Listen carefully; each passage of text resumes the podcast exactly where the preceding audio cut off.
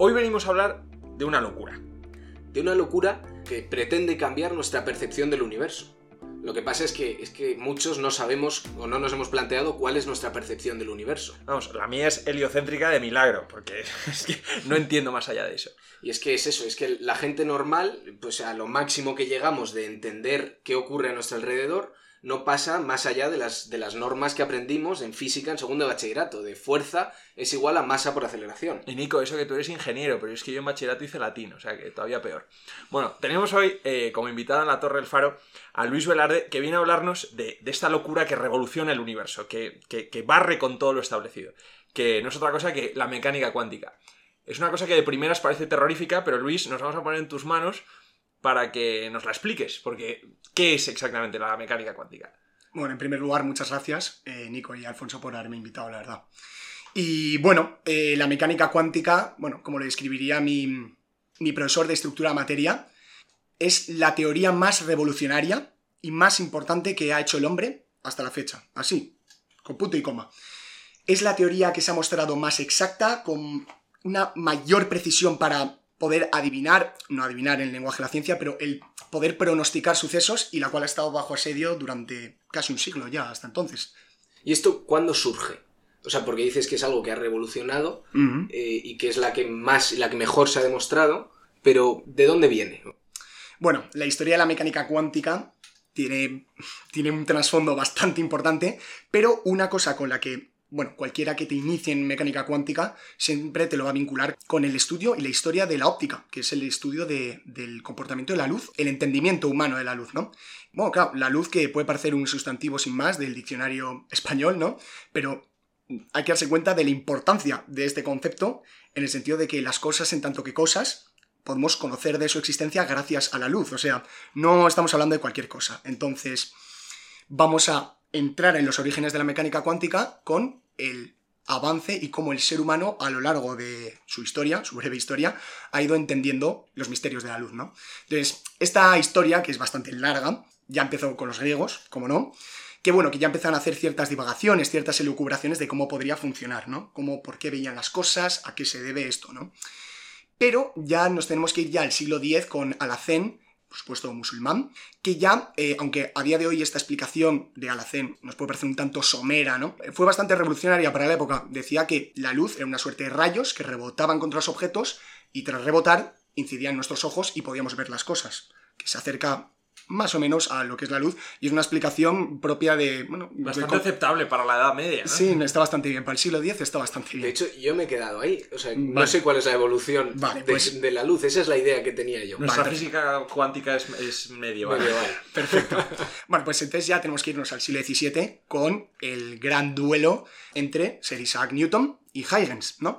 Que básicamente Newton defendía un modelo particular de la luz, y particular me refiero de partícula, no de particularidad, ¿no? Que básicamente eran, entendiéndonos mal y de forma mundana, bolitas, ¿no?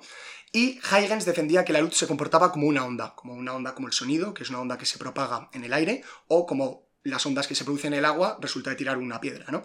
Eh, Newton, pues eso, los, es muy famoso estos grabados que salen Newton con un prisma y que entra la luz blanca y se descompone en la luz en colores, ¿no? Entonces él considera que ese chorro, la luz era un chorro de partículas y que se descomponía en varios colores. cambio Huygens, eh, por una serie de experimentos, él decía, no, pues se comporta más como una, como una onda. O sea, era una discusión entre bolitas y ondas. Ondas, que tiene un comportamiento y unas características muy diferenciadas, las partículas.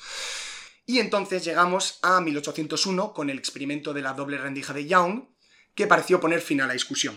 Eh, básicamente es muy simple. Puso una de luz sobre una doble rendija en una pared y uno esperaría, pues al otro lado se proyectaría sobre la pared dos rendijas de luz, dos haces de luz, si fuese una partícula, ¿no? Las atraviesan y proyectan esas dos rendijas de luz. O sea, como la sombra que haces tú sobre una pared. Efectivamente. Con agujeros. Una sombra de luz, efectivamente. Vale. Y no fue así se proyectaba una serie de bandas, lo que se llama en física un patrón de interferencia, que es propio de la luz. Si fuesen partículas, cruza una doble rendija, generaría dos haces de luz.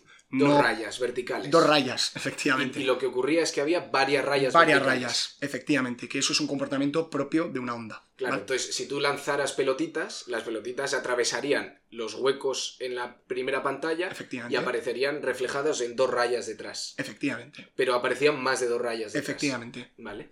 Y eso significa que entonces la luz se comporta como, Una onda. como onda. Entonces le estaban quitando la razón a Newton y se la están dando a Huygens. Luego nos tenemos que ir 100 años después. Ya el siglo XIX ya se ha asentado completamente la física clásica, como la conocemos, con los dos grandes caballos de batalla, que son Newton con la mecánica y Maxwell, James Clerk Maxwell, con electromagnetismo, ¿no? Y de hecho hay una conferencia muy famosa del año 1900 de Lord Kelvin que decía, en el cielo claro de la física solo existen dos nubarrones. Lo que no sabía Kelvin es que detrás de esos dos nubarrones estaban las dos grandes revoluciones de la ciencia que romperían completamente la visión del mundo y tras esas dos revoluciones está la relatividad y la cuántica, que es de lo que vamos a hablar hoy. Y entonces, O sea, son separadas. Las dos, las dos grandes revoluciones no conviven. hombre, conviven en ciertas medidas porque describen el universo en su completitud, pero sí que están bastante diferenciadas. Y el máximo exponente de la relatividad, que esto no es el tema de hoy, pero este es Einstein, ¿verdad? Por supuesto, con su E igual a mc al cuadrado, la relatividad del tiempo, de la masa, de la velocidad, películas muy interesantes como Interestelar, que pasan una hora en un planeta con mucha gravedad y luego en la nave han pasado años. Eso es relatividad, que es muy interesante, pero no es de lo que trata. Y entonces hoy nos centramos en el segundo nubarrón. En cuántica, efectivamente, la segunda gran revolución. Ha habido muchas otras, pero es que estas son las dos principales y en lo que se ha desarrollado el conocimiento científico del último siglo. Entonces estamos en 1900, cuando viene la, la- ambas revoluciones. Una con Einstein y la cuántica, ¿con quién viene? Vale, viene con eh, Max Planck, en 1900 concretamente, o sea, justamente el mismo año en el que Kelvin dio dijo sus famosas frases. ¿no? El 14 de diciembre de 1900, Planck quiso poner una solución a un problema que había en la física que es lo que se llamaba la catástrofe ultravioleta, ¿vale? Pero era, por el tema de la emisión de radiación del cuerpo negro. Básicamente, los resultados experimentales no coincidían con la predicción teórica. Básicamente, si nos imaginamos una caja negra en la cual tenemos un tapón en que en cualquier momento la podemos abrir y esa caja negra la calentamos, eh, según la física clásica, electromagnetismo de Maxwell, dentro se generaría una gran cantidad de ondas producidas por calentar esa caja, producidas por la excitación. O sea, para los que más o menos lo vamos pillando, esto es como una especie de microondas. bueno, más o menos parecido. Que lo vas calentando, lo que pasa es que no, no, no son las ondas lo que calienta, pero calientas desde fuera y dentro generas excitación. Una amalgama de ondas. Vale. Entonces, según la mecánica clásica, eh, la, perdón, la física clásica, si tú abrías esa caja, ese cuerpo negro, saldría de allí una suerte de rayo de energía destructor, ¿vale? Porque las ondas de menor longitud de onda, es decir, las más energéticas, son las que pueden encajar dentro de la caja en un mayor número de configuraciones. Y son las que serían preponderantes. Vale, entonces, según la teoría anterior, si tú calentabas la caja, por las características de la caja, se generaban dentro unas ondas que si abrías un tapón, era un rayo destructor. Como Y dices, claro. mucha energía liberada. Efectivamente, y como la eh, hipótesis del cuerpo negro no solo se aplica a cajas negras, también se puede medio aproximar a otros cuerpos, a nosotros mismos, y nosotros no vamos lanzando rayos de energía o que yo sepan, pues claramente era algo que estaba equivocado, era un problema de la teoría clásica. No estaba resuelto y Planck se predispone a disolverlo. Era uno de los dos a nubarrones. resolverlo, sí. Efectivamente. Y Planck lo propuso una teoría ad hoc, es decir, bueno, pues con esto funciona, pero no tengo ni, ni idea si esto es así, ¿vale? Luego se vería que sí. Y lo que propuso es que la energía estaba discretizada, era discreta. Y esto es importantísimo y es la gran ruptura con el mundo clásico. que es discreta? Que no es un carácter continuo que pueda haber infinitud de valores intermedios. No. Puede haber nivel de energía 1, 2, 3, 4, etc. No puede haber un nivel de energía 3 y medio. Y él halló, por así decirlo, el bit de energía del universo, el valor mínimo de energía que había, que es la constante de Planck, que es el 6,625 por 10 a la menos 34 julios por segundo. Entonces, por hacerme una idea, aunque no sé si esto aplica, seguro Mm. que luego nos comentas, a, a tamaños macroscópicos, si yo empujo una mesa, la energía que aplico a la mesa es de 1, 2 o 3, o sea, no hay intermedias. Esa es la cosa, que en mecánica clásica, por supuesto, le puedes poner cualquier valor intermedio. Le puedes poner 2 julios, 2,16 julios, 2,167 julios. La cosa es que cuando te metes en lo pequeño, en el mundo microscópico, O la empujas con 1 o con 2 o con 3. desaparecen, efectivamente, esta naturaleza cuántica de la naturaleza emerge con todo su esplendor. Es como el mundo macroscópico que nos rodea, la física que nosotros hemos aprendido en el colegio, emerge de este mundo cuántico, pero como es tan pequeño, nosotros solo vemos sus consecuencias. Vale, ¿y esto cómo afecta a, lo de la caja negra que comentábamos? El hecho de que la energía sea discreta. pudo resolver el tema de la que energía sea discreta, pues que una onda de mayor energía cuesta más energía hacerla. Entonces por eso no son tan abundantes y por eso la materia es estable y no produciría ese rayo. No saldría disparado ya. No, no, no pasaría nada. Sería la emisión normal que nosotros tú y yo hacemos en infrarrojos, por ejemplo. Vale, ¿y, y esto cómo aplica luego a la cuántica? O sea, ¿cómo pasamos de, de este, de esta resolución teórica de este problema a qué es la cuántica o a cómo se desarrolla? Vale, a esta unidad mínima de energía, Planck la llamó cuanto, que luego más tarde acaba- se acabaría llamando fotón, de fos, que es en griego luz. Entonces, él había descubierto que la luz estaba hecha por diminutas partículas, quitando la razón a la física clásica que al final habían dicho con el experimento de la doble rendija de Young, es Sí. ondulatoria, y le daba la razón a Newton. Y aparte esto se reforzaría porque Einstein, que si bien habéis dicho que está relacionado con la relatividad, también tiene algo que ver, en 1905 descubrió el efecto fotoeléctrico. Y también reforzaba el carácter particular, que la luz son partículas, y por esta demostración le dieron el premio Nobel a Einstein en 1927. Entonces, si esto que parece una tontería, ah, la energía en vez de tomar valores continuos, intermedios, toma valores discretos. Es que es muy importante esto. Es como los físicos clásicos pensaban, la realidad en sí misma es continua, ¿no? Es decir, eh, por ejemplo, se sabía que en el campo de la óptica o de la visión, nosotros, en nuestro cerebro, nosotros captamos luz, eh, varias imágenes, y luego nuestro cerebro las junta y nos hace tener la ilusión de la continuidad, de que vivimos en un mundo continuo. Pero no, realmente nosotros vemos imágenes, vemos, o sea, hay trozos de la realidad que no vemos. Pero los físicos clásicos pensan que el universo genuinamente era continuo. O sea, esto es como pasar por hacer un símil, como, o sea, con algo, a lo mejor es una tontería, pero con un vídeo de YouTube, como con pasar de verlo de manera continua a ver como fotogramas esa revolución es como la que ocurrió en la física de yo veo la energía como algo que es continuo, un vídeo de YouTube que corre, y ahora en vez de eso es que es, es una, un PowerPoint. Claro, pero toda la vida se ha pensado que ese vídeo de YouTube va corriendo seguido y ahora se, Sí. se- se ve que no es así. O sea, es, es la, es una enmienda a la totalidad de la física clásica. Por supuesto. Y entonces, a mí me, me sigue costando ver cómo es esto tan revolucionario, y seguro que es una burrada, pero Hmm. explícanos un poco más. Vale, lo que ocurrió, que después de todos estos descubrimientos en los cuales trabajaron las mentes más brillantes que han pisado la Tierra, seguramente, estamos hablando de eh, Max Planck, eh, Niels Bohr, eh, Max Born, no confundirlos, Erwin Schrödinger, mm, Einstein, todas estas personas, Dirac, volvieron a repetir el experimento de la doble rendija, pero esta vez no con una de luz, sino con electrones, con partículas, ¿vale? O sea, volvieron a hacer el experimento de 1800. Efectivamente. Y lo hicieron con partículas. Porque vamos a ver, vale, lo hemos hecho con la luz, vamos a verlo con una partícula, con un electrón. Al fin y al cabo, nosotros estamos constitu no somos luz, estamos hechos de partículas. Y decían, vale, bien, la física clásica dice que la luz se comporta como una onda, pero Planck y Einstein dicen, es una partícula. Vamos a ver, hicieron el experimento a doble rendija, de nuevo, con medios mucho más modernos, y esta vez con partículas, y descubrieron unos resultados que les dejaron eh, muy impresionados.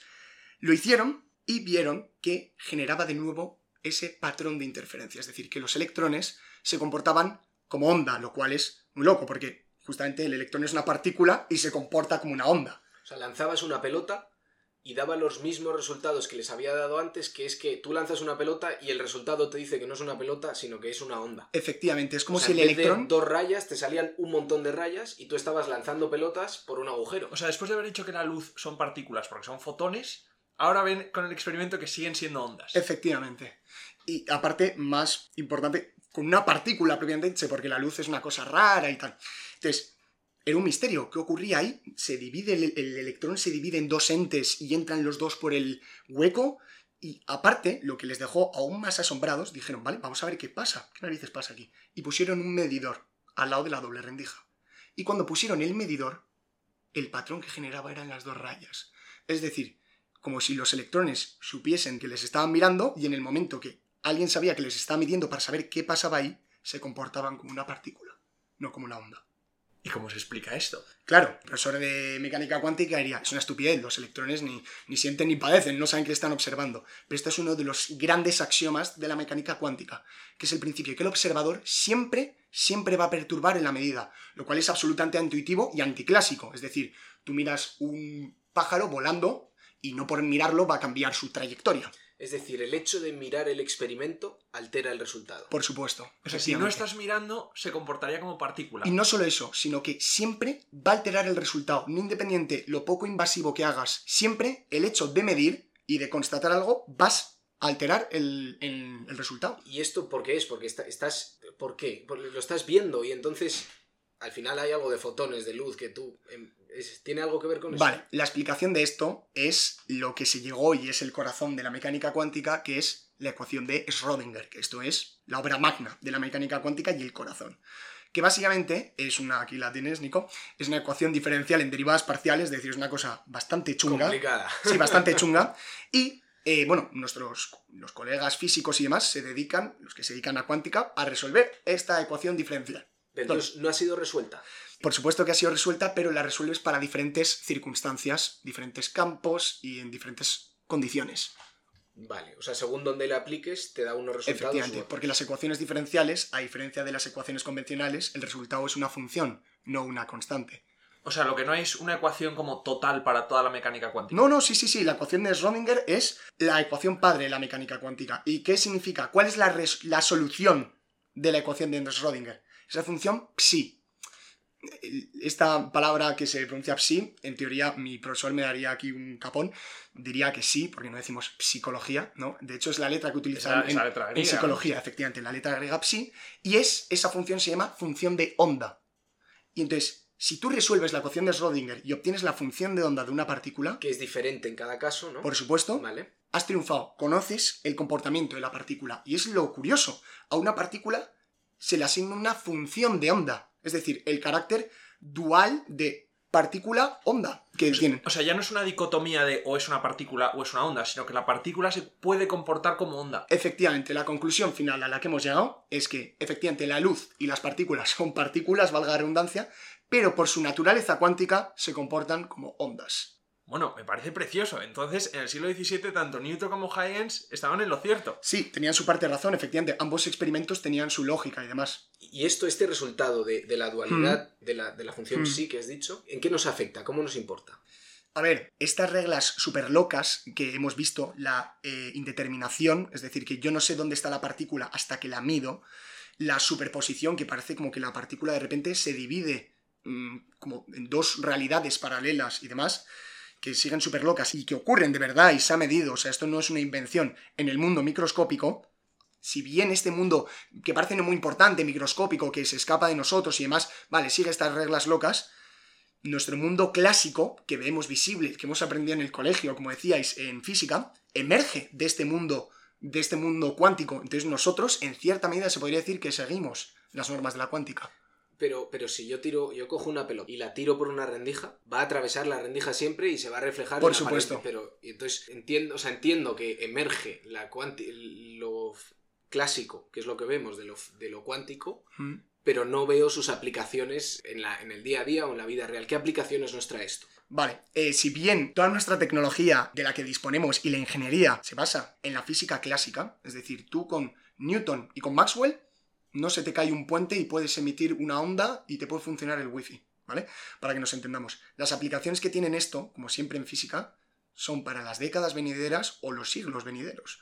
Ya se están empezando a ver, mm, a vislumbrar ciertos brotes verdes, ¿no? Por así decirlo, y en ciertos temas de que sí que tienen aplicación, ¿no? Este mundo, estas reglas súper locas que ocurren en el mundo cuántico y de cómo De que aplicarlas. algo es y no es a la vez. Algo que- es y no es, efectivamente. Bueno, es que a mí, a mí me parece filosófico, me parece como de Berkeley. O sea, el hombre es percibido y por eso existe. Y esto me parece lo mismo. Sí, y de hecho, nosotros que de toda la vida nos ha enseñado el modelo atómico hecho como de bolitas y más, eso es súper inexacto. Es decir, la posición de los electrones no está determinada. O sea, estamos, nosotros mismos somos como discontinuos, somos como un ente con una línea muy difusa. Podríamos, de hecho, decir como las partículas pueden tener un carácter ondulatorio, nosotros somos como ondas andantes, de hecho.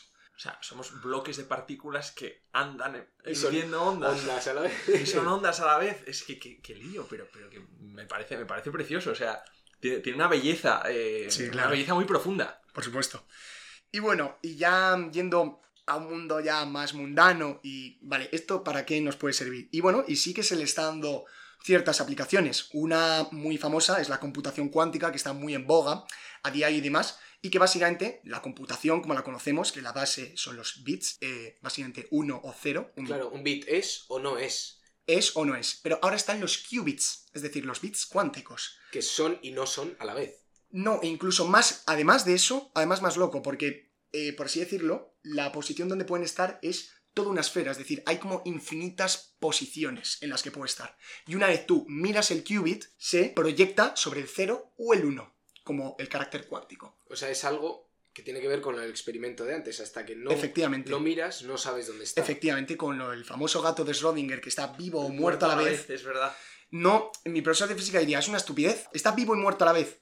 Mm, Eso es una tontería. Simplemente es una tontería preguntarse siquiera cómo está el gato antes de medir. Es decir, yo solo sabré si está vivo o muerto cuando mida. Y antes de medir no puedo conocer nada. Y esto es muy diferente a la mecánica clásica, a la física clásica.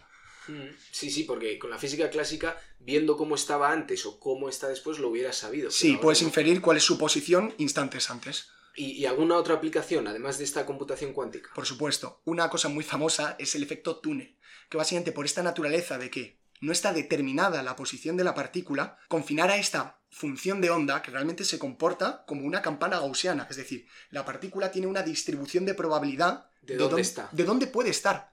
Y claro, por eso Einstein odiaba esta teoría, le parecía aberrante, si bien había ayudado a concebirla, porque él era clásico en la medida de que él había revolucionado la física clásica, pero él pensaba que el universo era determinista, que las partículas seguían una trayectoria clara. Esto de que tienen múltiples trayectorias o que cada una tenga asignada una probabilidad, decía, y sobre todo lo que le indignaba es que los físicos decían, no, el universo es así, se funciona por probabilidades. Decían, no, será que desconocemos cosas y la trayectoria sí que es, está bien y tal, y funciona para vuestros cálculos, pero no es una fantasía mental que os habéis hecho, pero que no es real, eso no es la realidad. ¿Y la aplicación entonces es eh, de este entrelazamiento que has No, dicho? el efecto túnel. El, El efecto, efecto túnel, túnel, que básicamente es el teletransporte. Es decir, si tú pones una partícula al otro lado de una barrera que se piensa que es intraspasable según la física clásica, de repente se vio que lo podía traspasar. Y esto se debe a que como la posición no está indeterminada, de forma muy improbable, la función de onda puede decir, uy, aparece ahí, al lado de, de una frontera que era intraspasable en un principio. Y, es, y por cosas como estas ocurren fenómenos como la fusión nuclear del Sol. O sea, tenemos luz gracias a eso. Es decir, las fuerzas de repulsión que existen entre los átomos son mayores que las que... O sea, no se podrían acercar entre sí los átomos. Pero por efecto túnel, de repente una partícula se acerca a la otra y ya se produce el fenómeno de fusión. Bueno, me parece como magia. Es, es, es, verdaderamente es la sangre del universo, ¿eh? O sea, eh, bombeando. Eh, Luis, muchísimas gracias por traernos este tema. Es, es un tema, desde luego, muy complicado y en 20 minutos pues nos lo has explicado fenomenal y asumo que habrá mucho más. Pero, pero es em, verdaderamente yo que no entiendo matemáticas y tal. Eh, me, me- me atrae muchísimo la, la belleza filosófica que tiene esto. Mm, desde luego. Y bueno, pues te, te esperaremos aquí en otra ocasión para hablar de relatividad o seguir hablando de, de mecánica cuántica, que habrá mucho todavía. Pues es un placer y bueno, y decirlo para a lo mejor los que se han quedado asustados después de ver esto, de el universo es desordenado, es volátil, caótico, entrópico, decirles que bueno, que eso demuestra las maravillas que nos quedan aún nosotros por descubrir y lo misterioso que es el universo no determinista, que bueno, que tenía sus cosas malas, ¿no? En un universo determinista no tendríamos no tendríamos libre albedrío, es decir, el hecho de que yo estuviese haciendo aquí el podcast sería estaba definido desde el origen del Big Bang, pero con la cuántica es que abre un mundo de posibilidades impresionante. Pues muchísimas gracias Luis y nos vemos la semana que viene en la Torre del Faro. Pues con un tema nuevo.